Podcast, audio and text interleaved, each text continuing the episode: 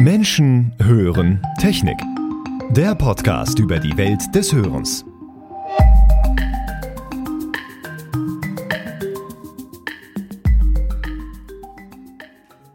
Jeder Mensch hört anders. Aber wie kann eine Audiowiedergabe auf eine angenehme Weise so eingestellt werden, dass sie den individuellen Vorlieben oder Bedürfnissen der Benutzerinnen und Benutzer entspricht, ohne dass man zu einer Expertin oder einem Experten für Audiologie gehen muss? Your Sound vom Fraunhofer IDMT in Oldenburg versetzt Nutzende von Audio-Devices auf spielerische Art in die Lage, die Audiowiedergabe auf die persönliche Präferenz einzustellen, auch ohne Kenntnisse von Pegeln oder Frequenzen.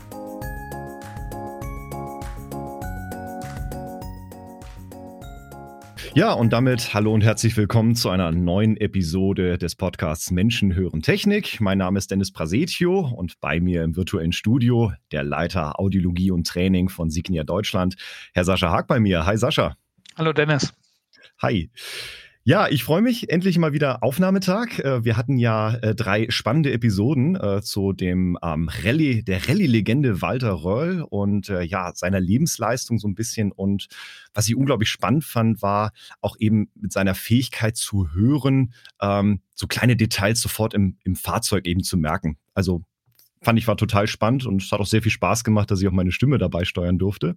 Aber heute wollen wir wieder in die Welt der Hörforschung und Entwicklung eintauchen. Und äh, dazu haben wir wieder einen sehr spannenden Gesprächspartner für uns äh, gewonnen. Und äh, ja, wie ich im Vorgespräch mit dem ähm, Pressesprecher auch, auch, erfahren hatte, ist es auch nicht ganz selbstverständlich, dass äh, das Institut heute mit uns spricht, denn wir haben das Fraunhofer Institut für digitale Medientechnologie bei uns. Und äh, dort haben wir den Herrn Dr.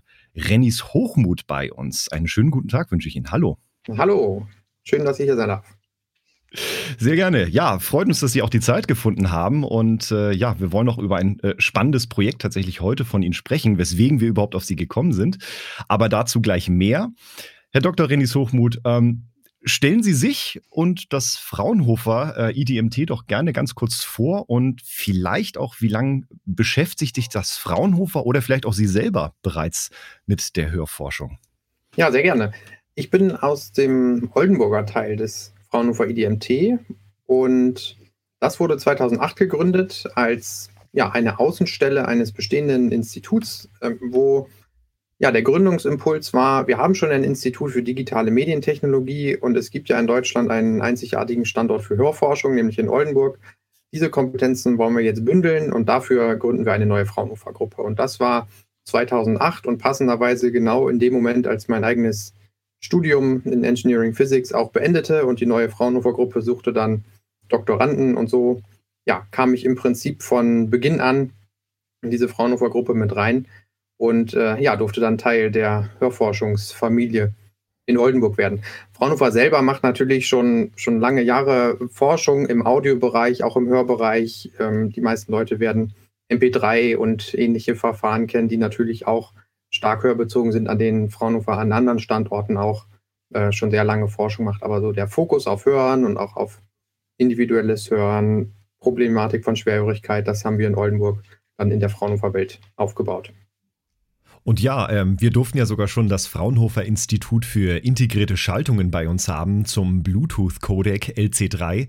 Ähm, wie ist denn die Vernetzung des Fraunhofer IDMTs zu anderen Einrichtungen ähm, für Hörforschung und vielleicht sogar zur Industrie?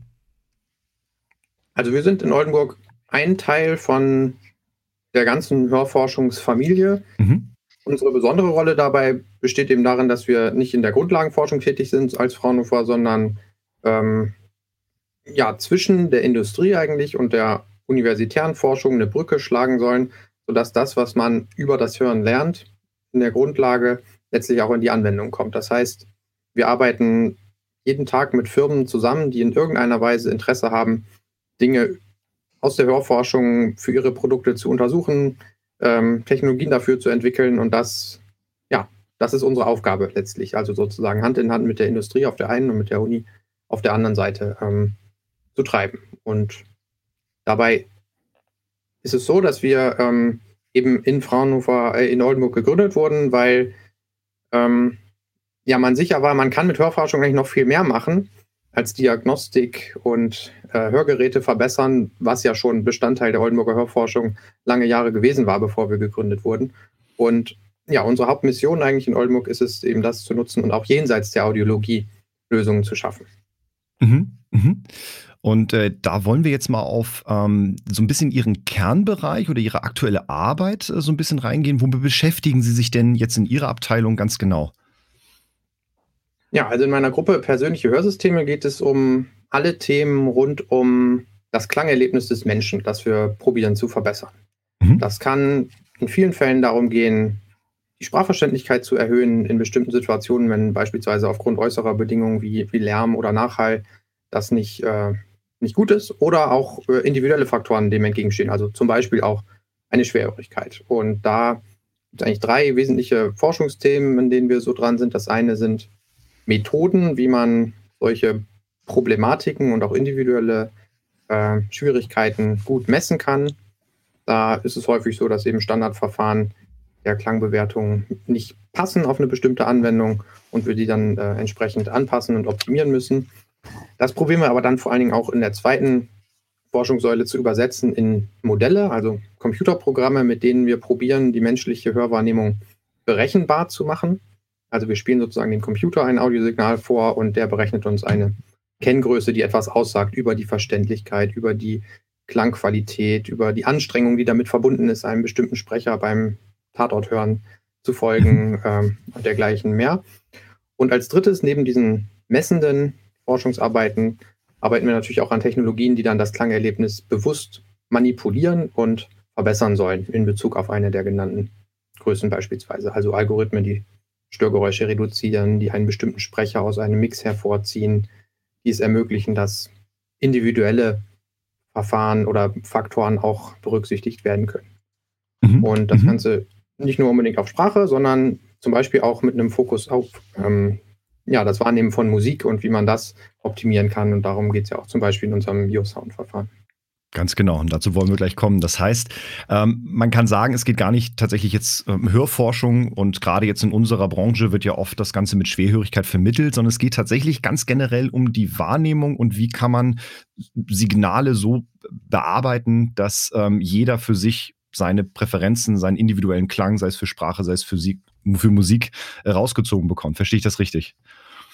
Ja, ganz genau. Es ist ja bei weitem nicht so, dass ähm, Probleme mit dem Hören oder auch dem Sprachverstehen nur dann auftreten, wenn ich eine Schwerhörigkeit habe, sondern ähm, reden Sie mal mit äh, Agenten aus dem Callcenter, die den ganzen Tag Anrufe in einer sehr lauten, stressigen Umgebung machen müssen, mit sehr großer Varianz in der eingehenden Klangqualität beispielsweise. Oder jeder, der mal äh, im Ausland eine Bahnhofsdurchsage hören musste oder selbst bei uns, wenn man Muttersprachler mhm. ist, ist es häufig schon schwer genug.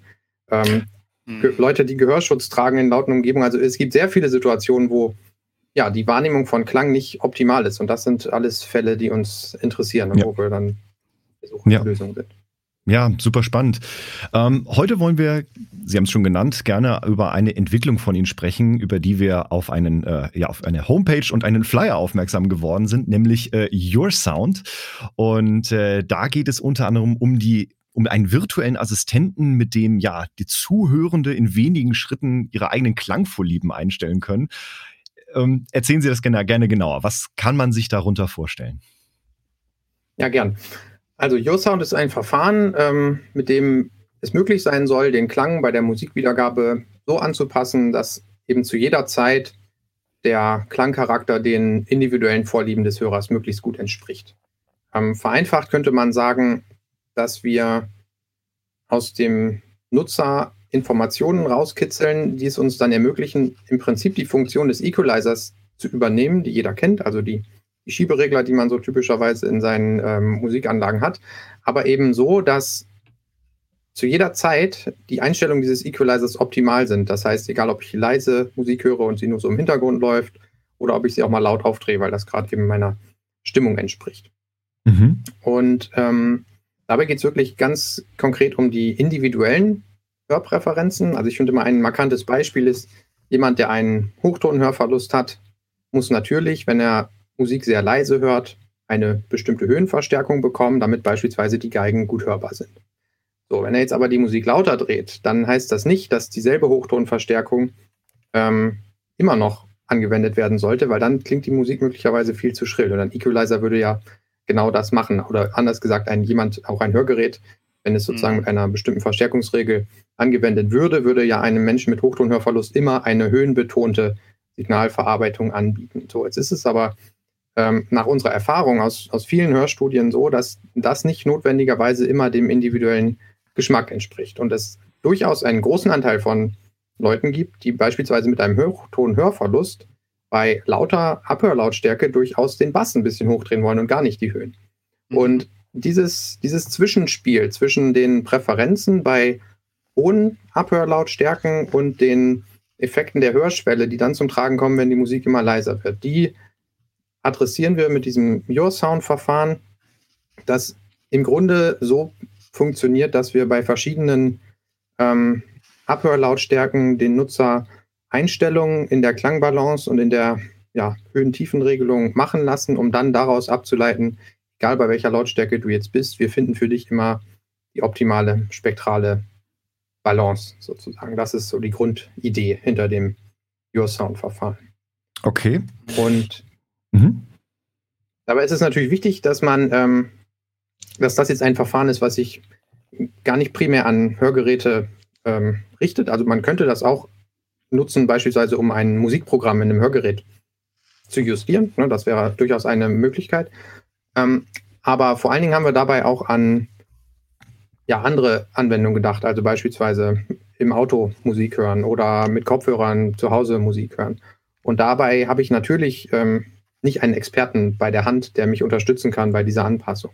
Und daher spielt die, die Bedienoberfläche und auch der Fun-Faktor, den der Nutzer damit verbinden muss, einfach eine große Rolle. Denn ähm, es soll in so einer Konsumerwelt oder im Auto jetzt auch gar nicht unbedingt nach einem medizinischen Hörtest wirken, sondern es soll irgendwie eine spaßige ähm, Prozedur sein und am Ende klingt es toll und, und ich freue mich einfach, dass ich jetzt individuellen Klang höre. Also der Nutzer, der das macht, der kriegt gar nicht mit, ob wir da gerade abschätzen, oder oh, ist aber ein Hochtonhörverlust, sondern er macht es einfach und danach soll es gut klingen. So, das ist so die.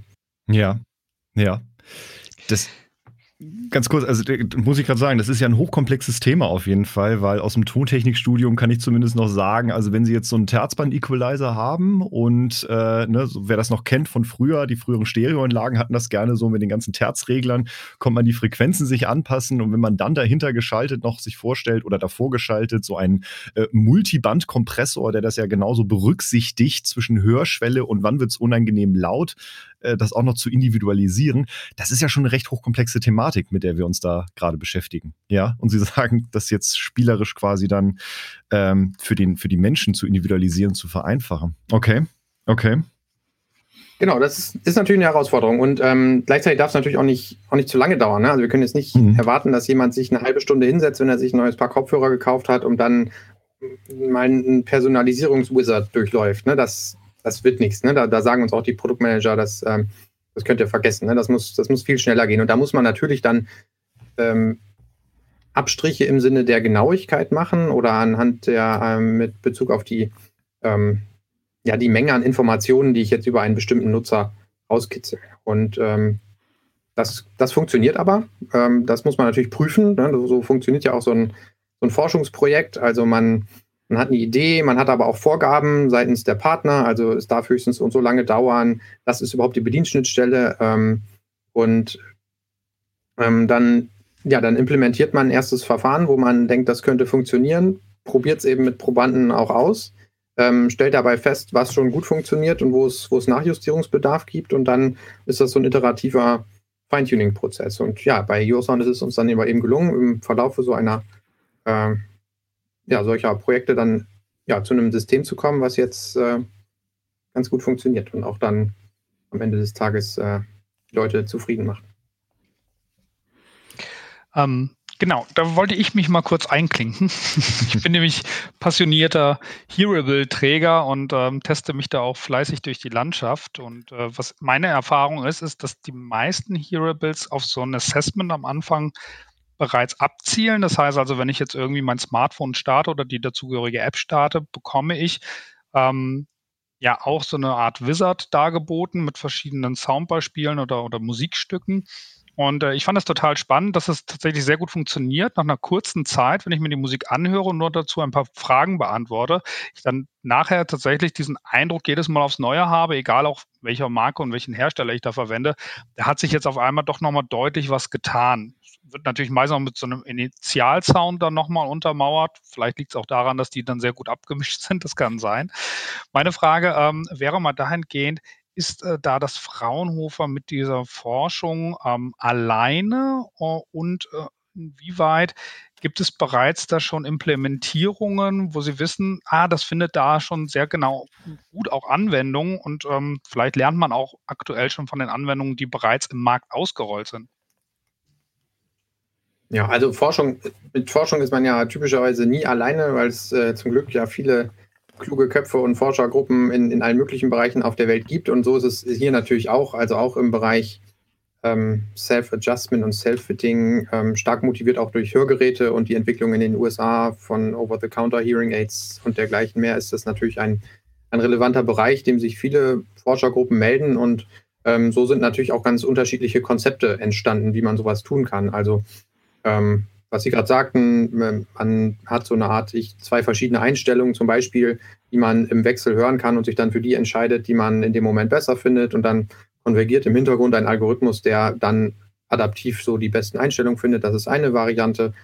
Äh, es gibt auch verschiedene Verfahren, die explizit eine Hörschwelle messen und auch sehr gut darin sind, den klinischen Prozess dabei zu simulieren, auch auf zum Beispiel unkalibrierten Geräten und eine ziemlich gute Schätzung der Hörschwelle hinbekommen und dann darauf aufbauend ähm, sowas wie eine präskriptive Verstärkungsregel, mhm. auch wenn es gar nicht um, um Hörverlustkompensation unbedingt gehen muss, äh, ableiten. Ja, ja. Das sind ganz unterschiedliche Varianten und ähm, denen gegenüber stehen dann so, ähm, so direkte Manipulationsmethoden, nenne ich sie mal, ähm, wie das bei den, bei den Bose Hearphones ähm, der Fall war, wo man so Regel, äh, wirklich Räder dreht, mit denen man dann beispielsweise einen bestimmten Parameterraum so in Echtzeit durchfährt und, und erlebt, wie sich der Klang ändert und dann da so durch Ausprobieren sozusagen sein Setting findet. Mhm. Das ist übrigens ein Konzept, was ich persönlich sehr vorteilhaft finde. Darauf haben wir auch äh, viel aufgesetzt. Mit, mit Touchscreen-basierten Verfahren lässt sich das auch ganz schön in, in GUIs übersetzen. Und in Yosound im Prinzip haben wir probiert, daraus aus diesen verschiedenen Ansätzen, die es schon gab oder die wir auch selber mitentwickelt hatten, so ein bisschen das Beste rauszukitzeln, denn mhm. wir wussten einerseits, dass eben bei höheren Upper-Lautstärken eigentlich die Hörschwelle keine Rolle mehr spielt. Also wir finden in den Studien einfach keine Korrelation zwischen irgendeiner Metrik, die wir aus dem Audiogramm berechnen können und den Vorlieben, was zum Beispiel die Höhen-Tiefen-Balance angeht. Da gibt es wirklich keinen, keinen starken Zusammenhang und erst recht okay. nicht im Sinne einer, ich kann das Hearable individuell auf einen bestimmten Nutzer einstellen, wenn ich nur das Audiogramm messe. Davon bin ich überzeugt, muss man sich verabschieden. Also so einfach geht es mhm. leider nicht. Ähm, andererseits, wie gesagt, wenn Musik leise ist, spielt das Audiogramm natürlich eine Rolle und mhm. das haben wir eben probiert, in diesem Your Sound-Verfahren möglichst zu kombinieren, dass wir so eine Art Self-Adjustment-Stufe haben, die vor allen Dingen die, sagen wir mal, normalen und höheren Wiedergabelautstärken repräsentiert und aber auch eine ganz grobe Abschätzung der Hörschwelle für eben den, den anderen Fall. Und dazwischen interpolieren wir. Und das zeichnet dieses Verfahren, ähm, denke ich, auch ein Stück weit aus, aber bei no means sind wir da irgendwie alleine unterwegs auf der Welt. Ne? Da gibt es viele Ansätze und, und mhm. viele davon funktionieren auch sehr gut, genau. Was ich da ganz spannend finde, jeder dieser Hersteller hat ja ähm, oder jede dieser Apps, wenn man so möchte, über die man konfiguriert, eigene Jingles, die am Anfang abgespielt werden, also eigene kleine Musikstücke beispielsweise. Und was ich mich dann gefragt habe, gibt es irgendwie Standardkriterien, die an so ein Musikstück gesetzt werden? Also beispielsweise, es muss die und die Frequenzverteilung haben, es müssen so und so lang ähm, Höhen oder Tiefen vorhanden sein. Oder ähm, also wie kommt man zu diesem Punkt, dass man sagt, okay, dieses Jingle ist jetzt genau perfekt zum Einmessen für eine Klangvorliebe? Ich glaube, das hängt doll davon ab, auch welche, welches Verfahren man nutzt mhm. um zu personalisieren und, und vielleicht sogar auch welches äh, Anwendungsszenario man hat. Mhm. Ähm, bei uns ist es jetzt so, dass wir eben über diese Selbstanpassung dort schon Informationen brauchen über die Höhen-Tiefen-Balance und das erreichen wir dadurch, dass wir so ähm, designte Musikstücke nehmen. Also in, in, einem Fall könnte das zum Beispiel ein Cello sein, was noch ein bisschen äh, so bearbeitet ist, dass vor allen Dingen die Tiefenfrequenzen manipuliert. Und ähm, ein anderes Signal sind dann Geigen, die eben auch wieder ein bisschen bearbeitet sind, dass sie vor allem die, Höhen repräsentieren. Ähm, und dann vielleicht noch ein Hi-Hat und ein, und ein Bass irgendwie so ganz für die Ränder. Also, dass wir da schon solche ja, natürlichen Signale, ähm, die zum Anwendungsszenario nehmen, äh, passend verwenden, um Informationen eben über verschiedene Frequenzbereiche äh, zu gewinnen.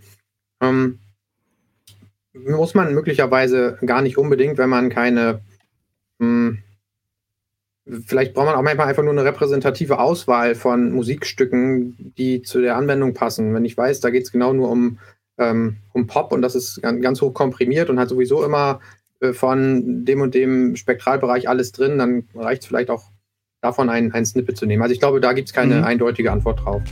Okay. Interessant. Ja, liebe Zuhörerinnen und Zuhörer, das ist jetzt schon recht abstrakt, worüber wir sprechen. Lassen Sie uns doch einmal gemeinsam in das Your Sound Projekt einmal reinhören. Your Sound vom Fraunhofer IDMT in Oldenburg versetzt Nutzende von Audio-Devices auf spielerische Art in die Lage, die Audiowiedergabe auf die persönliche Präferenz einzustellen auch ohne Kenntnisse von Pegeln oder Frequenzen. Das folgende Beispiel zeigt, wie einfach das sein kann. Los geht's. Zuerst stellen Sie für das Glockenspiel einen mittellauten Pegel ein. Machen Sie dasselbe für das E-Piano.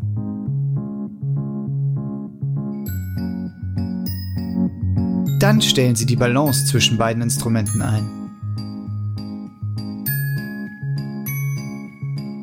Stellen Sie eine leise Lautstärke für beide Instrumente ein.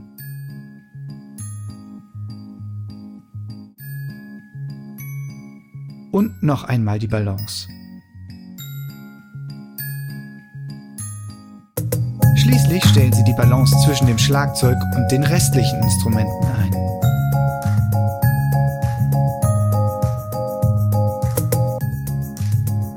Im letzten Schritt können Nutzende die personalisierte Soundeinstellung noch einmal fein anpassen.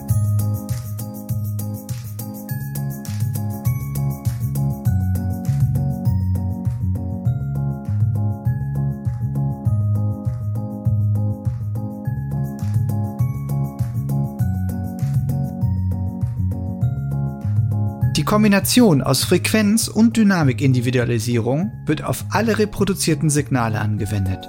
Your Sound kann in unterschiedliche Audiogeräte wie Lautsprecher oder Kopfhörer integriert werden. Die dabei verwendete Musik kann je nach Kundenwunsch individualisiert werden und so dem Markenauftritt oder auch einzelnen Produkten angepasst werden. Ich wollte nur sagen, in dem Beispiel sind es jetzt eben gerade keine Celli und Geigen, die ich gerade als Beispiel genannt hatte, sondern sind ja so elektronischere Jingles. Mhm. Ähm, veranschaulich aber im Prinzip einfach nur die Flexibilität auch. Also ähm, mhm. für den einen genau. Kunden haben wir es eben mit den klassischen Instrumenten gemacht, für den anderen Kunden machen wir es jetzt mit äh, Sounds, die, die der Kunde selber designt. Das sind dann auch eher so elektronische, poppigere äh, Ausschnitte. Das kann man dann variieren. Aber das Konzept ist das, was ich gerade genannt habe.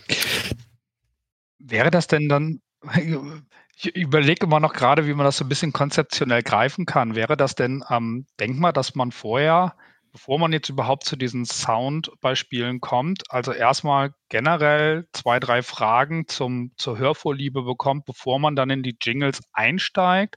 Ähm, weil dann könnte sich gegebenenfalls ja auch nochmal das Jingle ändern, weil Sie sagen gerade ja, da gibt es ja nichts, was wirklich festgelegt ist und ähm, da kann man theoretisch beliebig ja etwas zusammenstellen, kommt immer dann auf den Nutzen an, den man später daraus ziehen möchte. Ähm, wäre das irgendwann mal so ein standardisierter Weg für die Zukunft? Weil ich überlege gerade, wie kann man sowas vielleicht mal ja nicht direkt normieren, aber ähm, auf so einen Standard bringen, wo man sagt, okay, das ist eigentlich immer gleich oder sollte eigentlich immer gleich sein, weil das bietet die besten Erfolgschancen. Ja, kann ich jetzt nur aus unserer Erfahrung mhm. natürlich reden und wir können das für das Verfahren Your Sound natürlich machen. Wir können sagen, die Sounds, die wir da verwenden, brauchen die und die Eigenschaften, also sollten den und den Frequenzbereich abdecken. Wir brauchen einen Repräsentant für den Frequenzbereich, einen für den und dann muss es auch im Mix zusammen gut klingen. Es muss loopbar sein, damit man sozusagen die Schleifen gut hat und den Rhythmus behält über diesen mhm. ganzen Weg, den man da durchschreitet, während man den, den Wizard durchläuft. Und das haben wir natürlich auch beschrieben und äh, da können wir das dann, also machen wir jetzt auch schon so, dass wenn ein Kunde kommt, dann, na gut, ich, ich brauche aber Sounds, die zu meinem Corporate Sound irgendwie passen und die das Produkt repräsentieren und äh, wir haben ja auch schon einen Sounddesigner bei der Hand, der könnte das machen, ähm, dann genau, macht man eben elektronisch, macht klassisch, macht vielleicht auch mal was Rockiges, also das, darauf käme es dann nicht an. Und na klar, aus Nutzersicht wäre es natürlich auch spannend, wenn man sagt, ähm, was ist denn deine Lieblingsmusik? Und dann wählt man ein Genre aus und entsprechend werden dann die, die Jingles, die aber sozusagen den mhm. gleichen mhm. technischen Randbedingungen folgen, ausgewählt, um gleich den Nutzer auch an der Stelle schon klarer abzuholen. Mhm. Mhm. Das heißt, man kann festhalten, diese Your Sound Technologie ist im Prinzip so eine Plattform, die sich dann entsprechend adaptiv anpassen lässt, je nachdem, wer sich für diese, für diese Technologie interessiert. Habe ich das richtig verstanden? Genau, es ist ein, ein bestimmtes Verfahren und mhm. ähm, lässt sich dann entsprechend anpassen auf die Wiedergabeseite und auch auf die Hardware und auch auf den Inhalt. Machen wir es mal konkreter. Wir haben wir es ja jetzt gerade im Podcast mal gehört, wie sowas klingen kann. Äh, wo finden wir denn Your Sound vielleicht sogar bereits im Einsatz?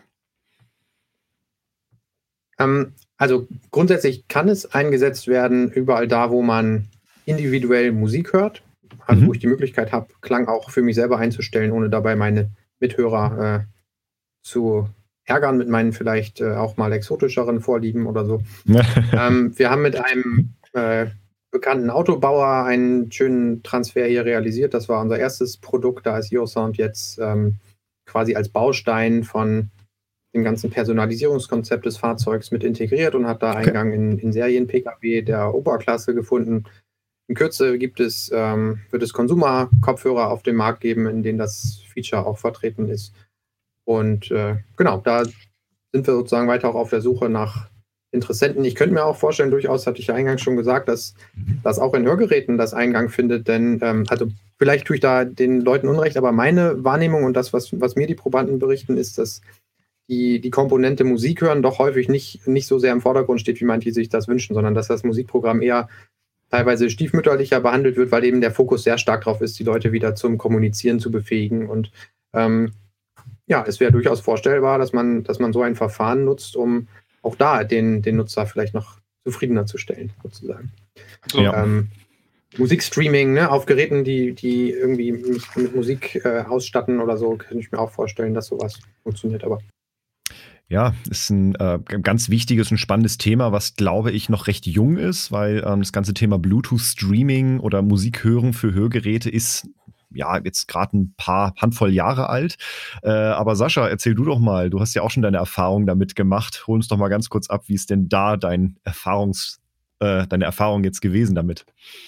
Also ich würde mir tatsächlich wünschen, dass es so eine Funktion gibt. Äh, bereits schon in Hörgeräten, muss ich ganz ehrlich sagen. Ähm, was wir jetzt bis dato gemacht haben, ist natürlich erstmal zu bestimmen, okay, was, was für Wandler haben wir beispielsweise im Einsatz. Dann zu gucken, ähm, wie kriege ich überhaupt eine vernünftige Basslast äh, hin? Was brauche ich eigentlich für ein Volumen auch ähm, im Gehäuse eines äh, Lautsprechers beispielsweise dafür, um das überhaupt auszusteuern. Und dann auch weitergehen, wie kriege ich dann die perfekte Einstellung hin, wenn ich so ein bisschen die physikalischen Grundvoraussetzungen geschaffen habe. Und äh, da haben wir tatsächlich jetzt angefangen, in situ zu arbeiten. Das heißt also, wir messen mit Sonden dann konkret äh, nach, was kommt am Trommelfell an, was gibt der Lautsprecher vor dem Trommelfell aus und machen auf dieser Basis dann im Moment äh, Frequenzkorrekturen. Das hört sich jetzt erstmal aufwendig an.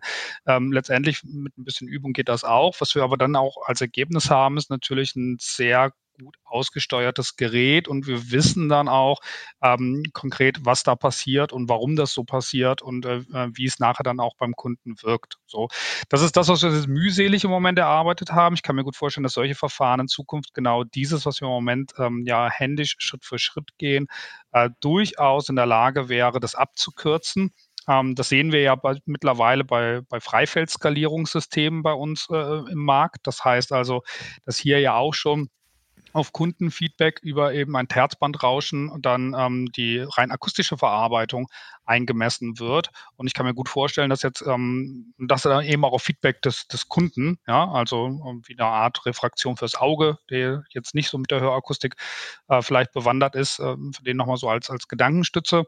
Und äh, dass man dann über ein, eine Bestätigung, ja, hört sich besser an oder nein, hört sich nicht besser an, ähm, dann zu einem positiven Ergebnis kommen. Wenn man das dann jetzt auf Musik adaptiert und über einen Jingle und das dann wirklich nur über eine Abfrage äh, leicht zu korrigieren wäre, sodass man seinen persönlichen besten Klang aus den Geräten holt, wäre definitiv ein großer Fortschritt und eine, eine schöne Abkürzung.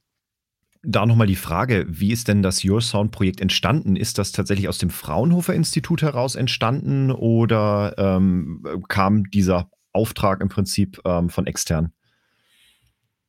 Das Verfahren ist bei uns entstanden, aber natürlich unter dem, sagen wir mal, kontinuierlichen Impuls auch von außen, dass mhm. da Bedarf ist, den Klang besser zu personalisieren. Aber der Gehirnschmalz sozusagen, der jetzt dem zugrunde liegt, der ist, äh, der ist made, made by us sozusagen. Aber okay. genau, das, also, das war schon ein, ja, wir hätten es wahrscheinlich nicht so weit getrieben, wenn wir äh, immer nur auf taube Ohren gestoßen wären, im wahrsten mhm. Sinne des Wortes. Aber äh, das ist, ähm, genau, schon ein relevantes Thema. Ich muss ehrlich sagen, ich finde es sogar schade, dass es nicht weiter im Moment verbreitet ist, weil ich kann mir gut vorstellen, bei den ganzen Bluetooth-Boxen, die heutzutage die Jugend sich kauft, ähm, bei den Soundbars äh, fürs Wohnzimmer, die ja vielfach mittlerweile zum Einsatz kommen, aber auch der generellen Musikanlage, mir ist im Moment nicht bewusst, ähm, wirklich ein konkreter Anwendungsfall, wo ich vorher so, so ein Assessment mache. Also klar, ich habe bei einer Dolby Surround Anlage noch das Einmessen über ein Rauschen, ähm, aber da geht es dann mehr, ähm, wo habe ich ein lokales Maximum unter Umständen, was ich benötige, da wo ich sitze in der Regel, ähm, und weniger um die wirklichen Klangeigenschaften, die ich später dann äh, erzielen möchte. Und ich finde es schade, dass das tatsächlich da, das wird mir gerade nochmal so bewusst, weil ich wirklich viel Hearables teste und das da eigentlich Standard ist, aber komischerweise bei diesen Produkten noch nicht flächendeckend oder überhaupt nicht, Klammern, äh, Einzug gehalten hat. Ja, das war gerade so eine Randbeobachtung. Kombinieren, also wenn ich durch so ein Einmessen ähm, erstmal eine gute Grundvoraussetzung schaffe, dass ich den mhm. Klang wie gewünscht transportiere, so wie es eben auch designt wurde, beim Produkt und darauf aufsetzend dann sozusagen die Individualisierung vornehme, dann wäre das eigentlich so der Königsweg, denke ich. Und so ist es ja bei uns auch. Wir müssen das letztlich die Parameter auch tunen, ob es jetzt im Fahrzeug ist mit vielen Lautsprechern, die um mich herum angeordnet sind, oder ob es eben um In-Ear-Kopfhörer geht oder so. Ne? Da habe ich natürlich andere akustische Randbedingungen, an die wird das jetzt angepasst. Mhm. Ich denke, das ist jetzt auch nur eine Anwendungssache von der Industrie. Ich denke gerade auch so, so ein Erstellen von Presets dann, was heißt Presets, aber dass jeder quasi, der das Fahrzeug fährt, sich seinen eigenen Klang generiert hat und immer wenn dann der Nutzer wechselt, dann automatisch auch die, die eigene Klangvorliebe dann gespeichert ist und abgerufen wird. Ne? Ich glaub, Wie der Memory-Set. Ja, genau. Genau, das genau. passiert ja jetzt auch schon mit anderen Dingen, die sich mhm. personalisieren mhm. und, und, sich anpassen, ja. Spiegel und Sitz und so weiter. Mhm. Ja, super spannend. Jetzt ähm, machen wir mal einen kleinen äh, Schwenk, aber nach wie vor natürlich um die Welt des Hören. Ähm, gerade dieser Fokus, über den wir gerade sprechen, der liegt ja eben auf dieser Individualisierung, auf dem individuellen Hören. Ähm, Im Vorgespräch, beziehungsweise vorhin, sprachen Sie auch über intelligente Hearables. Ähm, jetzt haben wir das Thema ja auch durch Sascha gehabt. Ähm, was verstehen Sie darunter, unter intelligenten Hearables? Also ich persönlich verstehe darunter einen, ja, so etwas wie einen, wie einen Assistenten im Ohr vielleicht. Ähm, auch das Hörgeräte machen ja schon viele solcher Assistenzfunktionen. Die passen den Klang an die Umgebung an, die vernetzen sich mit Fernsehern oder Telefonen oder ähm, übernehmen auch andere Aufgaben, die gar nichts mehr mit Hören zu tun haben, also monitoren irgendwie den Gesundheitszustand der, der Träger oder sowas.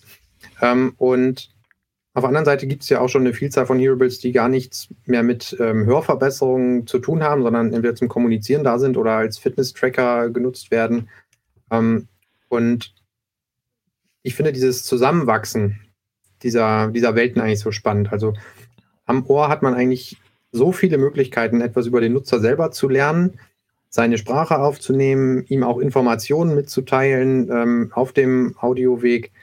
Und da ganz besonders interessiert uns und, und meine Gruppe im Speziellen eigentlich, was man mit solchen Hearables und, und ohrbasierten Assistenzfunktionen eigentlich erreichen kann, wenn man sich so bestimmten professionellen Kontexten widmet. Also beispielsweise ähm, Werkerinnen unterstützt an Industriearbeitsplätzen, also so quasi einen intelligenten Gehörschutz schafft, der sich mit Produktionsmaschinen vernetzt, der mir sagt, dass an Maschine 5 gerade etwas komisch ist, bitte mal hinschauen, wo ich vielleicht auch Roboter per Sprache steuern kann, auch wenn es um mich herum sehr laut ist, wo ich trotz der Tatsache, dass ich einen Gehörschutz trage, mich mühelos irgendwie mit den Leuten, die im Raum sind, auch unterhalten kann. Also ich glaube, dass da, dass da ganz viel ähm, Wandel möglich ist im, im Zuge der Industrialisierung, Digitalisierung, ähm, Vernetzung von Geräten. Und das sind so Dinge, wo ich ja, einfach auch viel Potenzial sehe.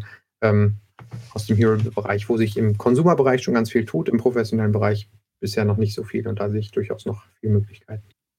Wenn wir gerade die technologische Seite betrachten ähm, und wir von intelligenten Systemen sprechen, dann fällt ja auch ganz häufig so dieser Begriff künstliche Intelligenz, KI, weil irgendwie müssen diese Systeme ja lernen, auf die Umgebung entsprechend zu reagieren. Ähm, wie weit kommt es dann bei Ihnen in Ihrem Forschungsfeld zum Einsatz oder welche weiteren Anwendungsfälle wären daraus vielleicht sogar ableitbar?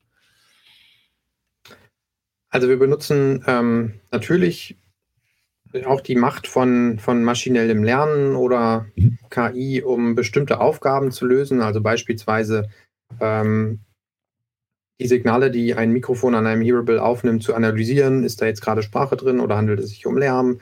Wenn ja, ist die Sprache ausreichend verständlich oder muss ich was tun? Und wenn ich was tun muss, eben den Sprecher zum Beispiel extrahieren. Das sind sozusagen spezifisch trainierte neuronale Netze, die sehr mächtig geworden sind. Also mhm. ähm, die im Moment noch so an der Grenze sind, äh, technisch umsetzbar zu sein auf auch kleinen Devices, aber da äh, wird uns die technische Entwicklung auf, auf Hardware- und DSP-Seite in die Karten spielen und das wird auch ähm, sehr bald schon auf ja, Endgeräten möglich sein, solche mächtigen Algorithmen laufen zu lassen.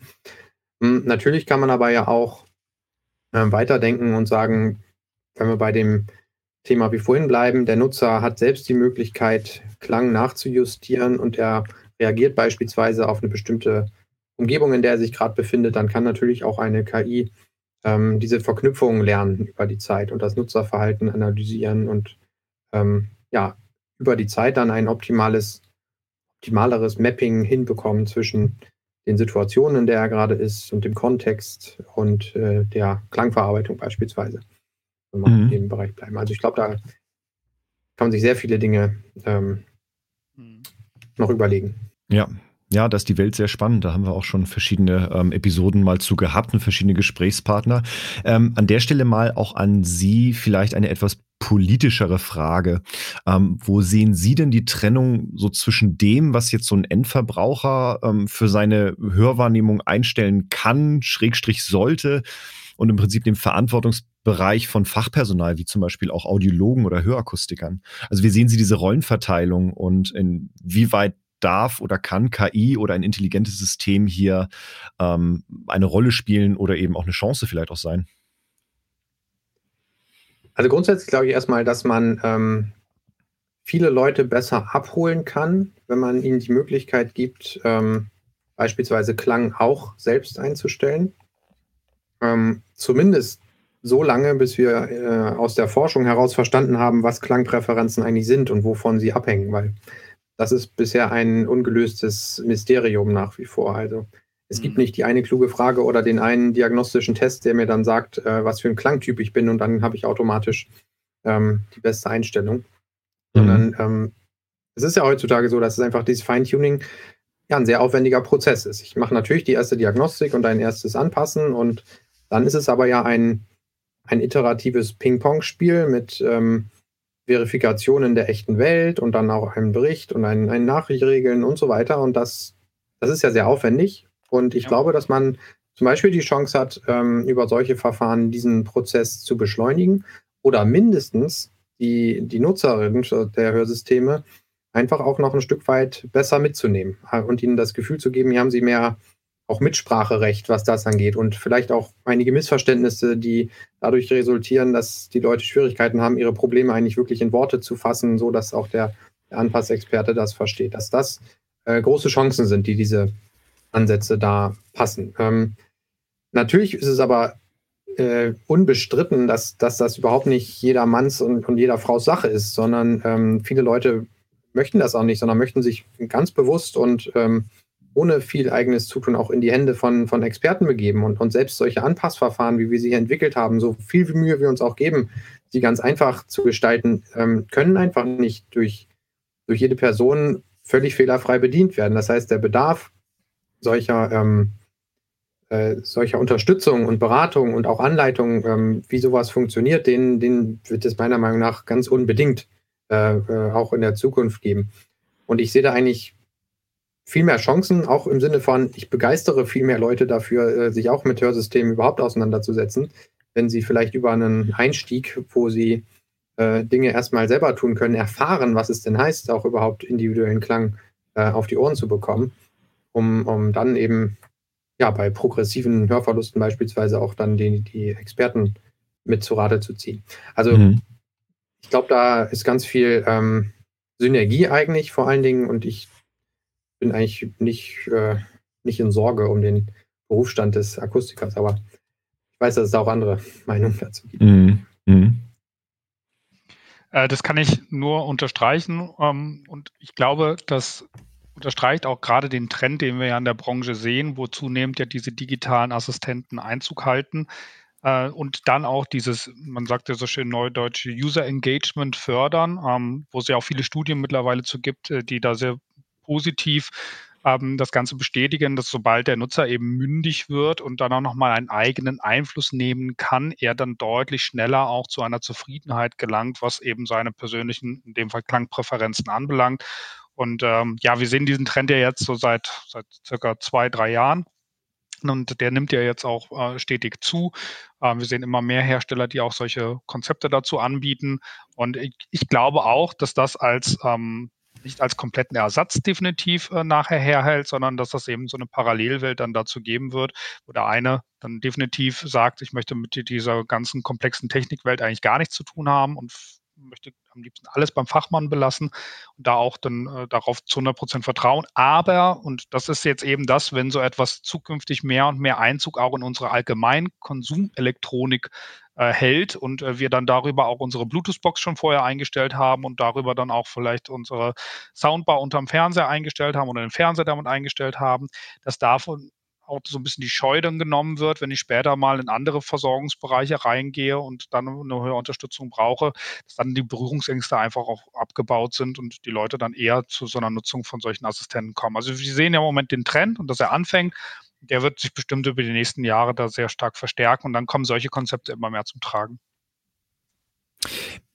Ich sehe das auch branchentechnisch sogar gesellschaftlich auch sehr spannend, weil was, worüber wir ja gerade sprechen, ist ja gerade so ein bisschen das Einläuten des Endes vielleicht von preskriptiven Verfahren. Also wenn ich jetzt ähm, mir ein ein Hearable, mein Auto, meine Soundanlage zu Hause individualisiert perfekt auf mich einstellen kann. Und ich benötige jetzt ein Hörsystem und äh, gehe jetzt zu meinem Fachpersonal und werde da erstmal ganz preskriptiv erstmal auf, eine, auf ein Anpassverfahren gebracht, weil das so etabliert ist. Ähm, da wird sich natürlich gesellschaftlich wahrscheinlich auch vielleicht ein Fragezeichen auch aufmachen, warum läuft denn das bei euch so und nicht so? Und ich denke, gerade dann ist es wichtig, vielleicht eine Antwort darauf zu haben und zumindest solche Tools eben mit zu implementieren in den Arbeitsablauf. Ne? Ähm, fand ich übrigens. Ist, ist, ja. Also das stellen wir auch immer wieder fest. Im Mittel, wenn wir über unsere ganze Gruppe, die wir in der Hörstudie haben, ähm, die von den Nutzern selbst gewählten Einstellungen vergleichen, dann landen wir auch immer bei den etablierten Preskriptionen, aber eben die Streuung ist riesengroß. Und mhm. hier geht es ja wirklich darum, das Gerät für einen individuellen Nutzer möglichst optimal einzustellen. Und dann ähm, reicht es eben nicht, den Mittelwert gut zu treffen. Ja. Aber es ist die beste Ausgangsbasis, von der man dann ausgehend individualisieren kann. Genau, man, man darf auch nicht vergessen, dass eine Individualisierung ja auch gegebenenfalls, und da reden wir jetzt ja im Moment hauptsächlich über Klangvorlieben, ja, man hat auch eine Zielsetzung ja bei beispielsweise, wenn ich einen Hörverlust habe, dass ich ja eine gewisse Kompensation hinbekomme, um gegebenenfalls Sprachverstehen wieder auf ein Optimum zu bringen. Ähm, und das darf man halt nicht dann unterschlagen und vergessen bei der ganzen Betrachtungsweise, logischerweise, ähm, sondern das muss ja auch irgendwo abgebildet sein.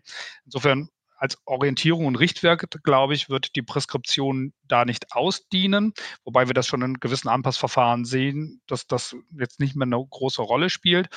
Ähm, nichtsdestotrotz muss dann eben sichergestellt sein am Ende des Tages, dass äh, beim, beim Ergebnis wir nicht zu hohe Abstriche machen, was dann eben genau diese Themen Sprachverstehen ähm, und, und äh, auch Hörbarkeit als solche anbelangt. Ne? Also das ist, glaube ich, ein ganz wichtiger Punkt. Ich weiß nicht, wie weit man das im Moment bei Freifeld-Anpasskonzepten, die jetzt kein konkretes preskriptives Ziel vorsehen, wie man das per se sicherstellt. Ähm, ich weiß nur, dass es sehr, sehr gut funktioniert, auch ohne dass man es jetzt zwingend immer ähm, ja, von vornherein schon überprüft. Äh, aber trotzdem ist es eine interessante Fragestellung, die sich da bestimmt am Ende nochmal auftut. Mhm. Da wären wir tatsächlich auch bei meiner Frage für die Ausrichtung zur Zukunft und äh, da mal an Sie, Herr Dr. Renis Suchenmuth, welche Themen und Technologien können denn äh, die Menschen im Rahmen von intelligenten Hero-Builds und oder Hörgeräten vielleicht auch in Zukunft erwarten? Sie haben jetzt schon mal so einen kleinen Ausblick gegeben, was heute schon möglich ist, aber was wird denn möglicherweise vielleicht mal so, ich frage mal ganz neugierig mal so, das Next Big Thing? Tja, ich das wüsste.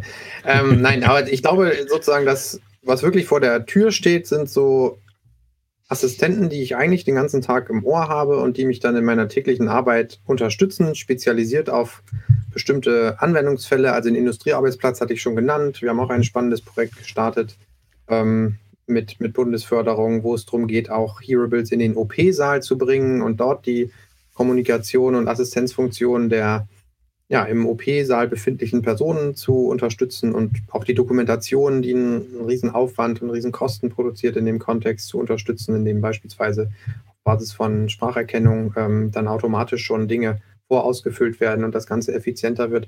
Also das sind so Sachen, die, sind gar nicht mehr so weit weg, glaube ich. Ähm, was vielleicht ein bisschen weiter weg ist, sind dann wirklich so die Vernetzung zwischen dem, was ich über den Nutzer sammle, an Daten, also bis hin zu Vitaldaten oder sogar mobiles EEG, also das Gehirn praktisch analysieren in bestimmten Situationen, daraus Abschätzungen machen über Stress, über vielleicht sogar wem von mehreren Sprechern höre ich eigentlich gerade zu. Das ist auch ganz spannende Grundlagenforschungsarbeiten, die am EEG-Signal schon erkennen können, wenn ich zwei Sprecher habe, die gleichzeitig reden, wem, auf wen richte ich gerade meine Aufmerksamkeit und eben auch dann weiter gedacht, okay, dann nutze ich doch die Information jetzt und probiere den Sprecher dann hervorzuheben durch Technologie wie Beamforming oder eben ähm, auch neuronale Netze basierte ähm, Quellentrennungsalgorithmen. Also das sind dann so richtige Brain-Computer-Interfaces, die ähm, ja im Prinzip Mind-Reading betreiben, also den Hörwunsch des Nutzers auslesen und dann probieren eben den Klang daraufhin zu optimieren. Das ist ähm, noch nicht vor der Tür, glaube ich, was, was jetzt Produkte angeht, aber ähm, sind auf jeden Fall sehr spannende Dinge, wo man sich auch ähm, mindestens Speziallösungen in der Zukunft gut vorstellen kann. Klingt spooky und super spannend zugleich. Du, wir nähern uns immer mehr dem Hörwurm aus dem Buch von Marc-Uwe Kling. ja, genau. Wir haben schon äh, mehrmals darüber gesprochen. Ja, genau, genau, genau. Oder der Babel für äh, der Bubble oder Babelfisch bei, äh, bei Per Anhalt und die Galaxis, der immer gleich sofort alles übersetzt und äh, ja, das sehr geht spannend. ja im Prinzip heute schon, ne? Und funktioniert ja auch ja. erstaunlich. Ja. Mhm. ja, ja, ja, ja, ja. Wahnsinn, ja. Ähm, nee, sehr schön. Vielen Dank erstmal für, für all diese Einblicke mal in, in Ihre Arbeit und äh, an die Technologien und was da in Zukunft vielleicht auch mal möglich ist. Zwei Fragen hätte ich vielleicht noch so zum Abschluss. Ähm, denn jetzt haben wir viel über Musik und Klangvorlieben gesprochen. Äh, wie konsumieren Sie denn persönlich am liebsten Musik oder Filme? Ähm, Filme Filme, Serien und Co. gucke ich eigentlich ein bisschen in Gesellschaft, ähm, um auch danach Themen zu haben, über die man dann gut reden und sich, sich auslassen kann. Mhm. Musik höre ich eigentlich meistens alleine, wäre deshalb mhm. auch ein großer Nutznießer von äh, solchen Technologien, über die wir heute gesprochen haben, weil ich das meistens so nebenbei mache, also während ich, ich Hausarbeit mache oder, oder Sport oder im, auch manchmal im Garten, äh, um mhm. mal abzuschalten nach einem langen Tag. Das sind so meine typischen Musikhörmomente. Wäre jetzt aber die interessante Frage, wenn man natürlich immer zum Beispiel Filme und, Gesellschaft konsumiert, aber sich vorher ja gegebenenfalls seine Anlage dann schon personalisiert hat, also sein Sound dann rauskommt, das muss ja dann nicht zwingend allen anderen im Raum gefallen bräuchte man dann doch auch äh, immer gewisse Musikprogramme oder Klangprogramme, die man dann dem Fernseher mit auf den Weg gibt, damit man notfalls umstellen kann, oder? Also wären wir doch wieder bei der Preskription. Wollte ich, ich wollte es gerade sagen, da wären wir wieder bei der Preskription. Preskription würde ich nicht sagen. Ähm, also wir haben, das ist natürlich eine, eine naheliegende Frage. Ähm, wenn man sagt, okay, ich will jetzt den ähm, personalisierten Sound im Fernseher machen, was mache ich denn, wenn der Ehepartner mitschaut? Mhm. Ähm, und da haben wir Experimente schon mal gemacht, wo wir quasi diese Personalisierungswizards wirklich im Kollektiv durchlaufen haben, wo sozusagen quasi man immer einen Konsens finden musste. Das funktioniert häufig ganz gut. Ähm, aber natürlich, äh, wenn da eine sehr große Asymmetrie ist, ähm, dann äh, ist es schwierig, da ein, das, das perfekte Setting zu finden. Mhm. Ähm, da, ich meine, was macht man heute? Man findet dann irgendwie entweder ist es dem einen nicht laut genug, weil ich ja nicht viel mehr machen kann am Fernseher als laut und leise stellen und, und für die anderen ist es aber zu laut. Ähm, vielleicht geht man dann irgendwann auf der eine hört mit, mit Kopfhörer oder mit gerichteten Lautsprechern. Das kommt dann sehr aufs Anwendungsszenario an. Und ähm, wie gesagt, wenn ich in einer, auf einer Party bin, dann mache ich natürlich überhaupt keine Anstrengung, erst dafür alle den besten Klang zu finden. Dann bleibe ich vielleicht beim ja. Default-Setting. Aber wenn ich mich dann mal in mein Home Cinema setze und jetzt mal schön laut Musik für mich höre, klar, dann habe ich halt ein Preset, der ist für mich. Das ist aber dann keine Preskription, sondern entspricht genau meinen, meinen Vorlieben, die ich vielleicht mal vorher ähm, ermittelt habe und dann kann ich es aber leicht umschalten. Sehe ich schon, Dennis, wir werden mal so ein Voting-Tool einführen, wenn wir mit mehreren hören und nachher haben alle äh, am Ende einen schlechten Sound. ich muss gerade eher äh, spontan dran denken an die Silent Disco, mit der du jetzt unterwegs bist. Die Stimmt. Silent Disco. Ne? Ähm, Auch eine Möglichkeit, äh, einfach mal was zu übertragen. Wo jeder auf, äh, auf der Party mit seinem Getränk in der Hand auf der Tanzfläche steht, aber jeder hat so sein, sein Headset auf und jeder hört seine eigene Musik. Ich habe es nur einmal gesehen, sieht super spannend aus, äh, von außen betrachtet. Ähm, ja, schauen wir mal, was die Zukunft da bringt. Absolut. Sehr schön. Ja, ähm, vielen, vielen Dank, Herr Dr. Renis Hochmuth, äh, für, wie gesagt, Ihre Zeit. Ähm, jetzt haben wir nur gut fast eine starke Dreiviertelstunde miteinander gesprochen. Und zum Ende einer jeden Folge dürfen unsere Gäste gerne ähm, weitere Gesprächspartner aus der Welt des Hörens für unser Format natürlich auch nominieren. Ähm, von welcher Person oder aus welchem Themenbereich würden Sie denn auch gerne mehr erfahren oder wen würden Sie für uns vorschlagen?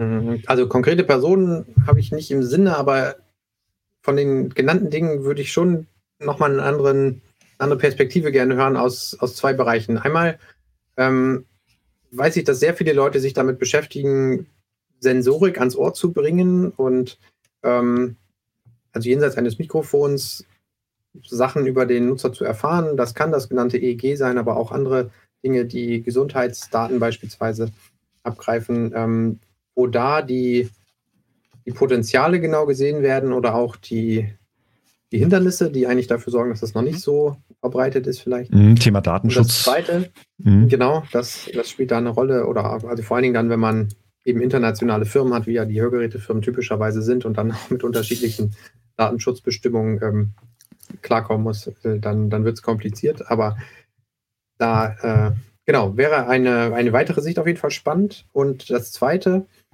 ist, dass ähm, also ich persönlich ja sehr davon überzeugt bin, dass ähm, ein Gehörschutz in der Zukunft, wie gesagt, viel mehr sein kann als nur ein, ein Blocker von Lärm von außen. Ähm, aber das ist tatsächlich, so wie ich gehört habe, einfach tatsächlich noch die sehr etablierte Meinung. Also den Gehörschutz gibt es erst als allerletzte Bastion, wenn nichts anderes mehr hilft, also an Vermeidungsmaßnahmen und Organisationen und so weiter.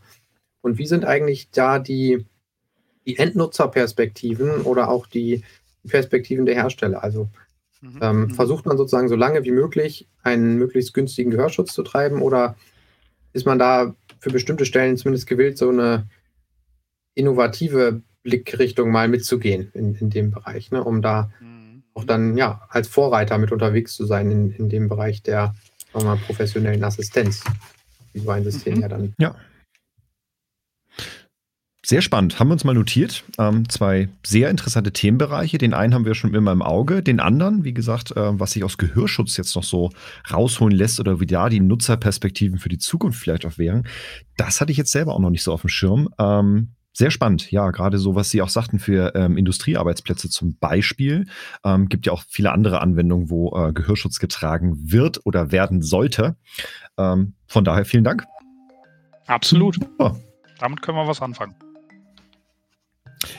Ja, äh, liebe Zuhörerinnen und Zuhörer, falls auch Sie natürlich einen Themenwunsch haben oder aus diesem Gespräch heraus ähm, uns äh, Fragen stellen möchten, äh, gerne eine Nachricht an wissens-app at signia-pro.com und äh, da freuen wir uns natürlich auch gerne mit Ihnen auf den Austausch. Ja, ansonsten, äh, meine Herren, ich bedanke mich wie immer für die Zeit, äh, freue mich, dass wir wieder in die Welt der Technologie mal eintauchen durften und uns mal so spannende Aspekte mal hervorgeholt haben von dem Fraunhofer Institut für digitale Medientechnologie. Vielen Dank, Herr Dr. Renis Hochmuth, für Ihre Zeit. Ja, vielen Dank auch an Sie. Ciao. Dankeschön. Und danke auch dir, Sascha. Bis zum nächsten Mal. Tschüss. Danke.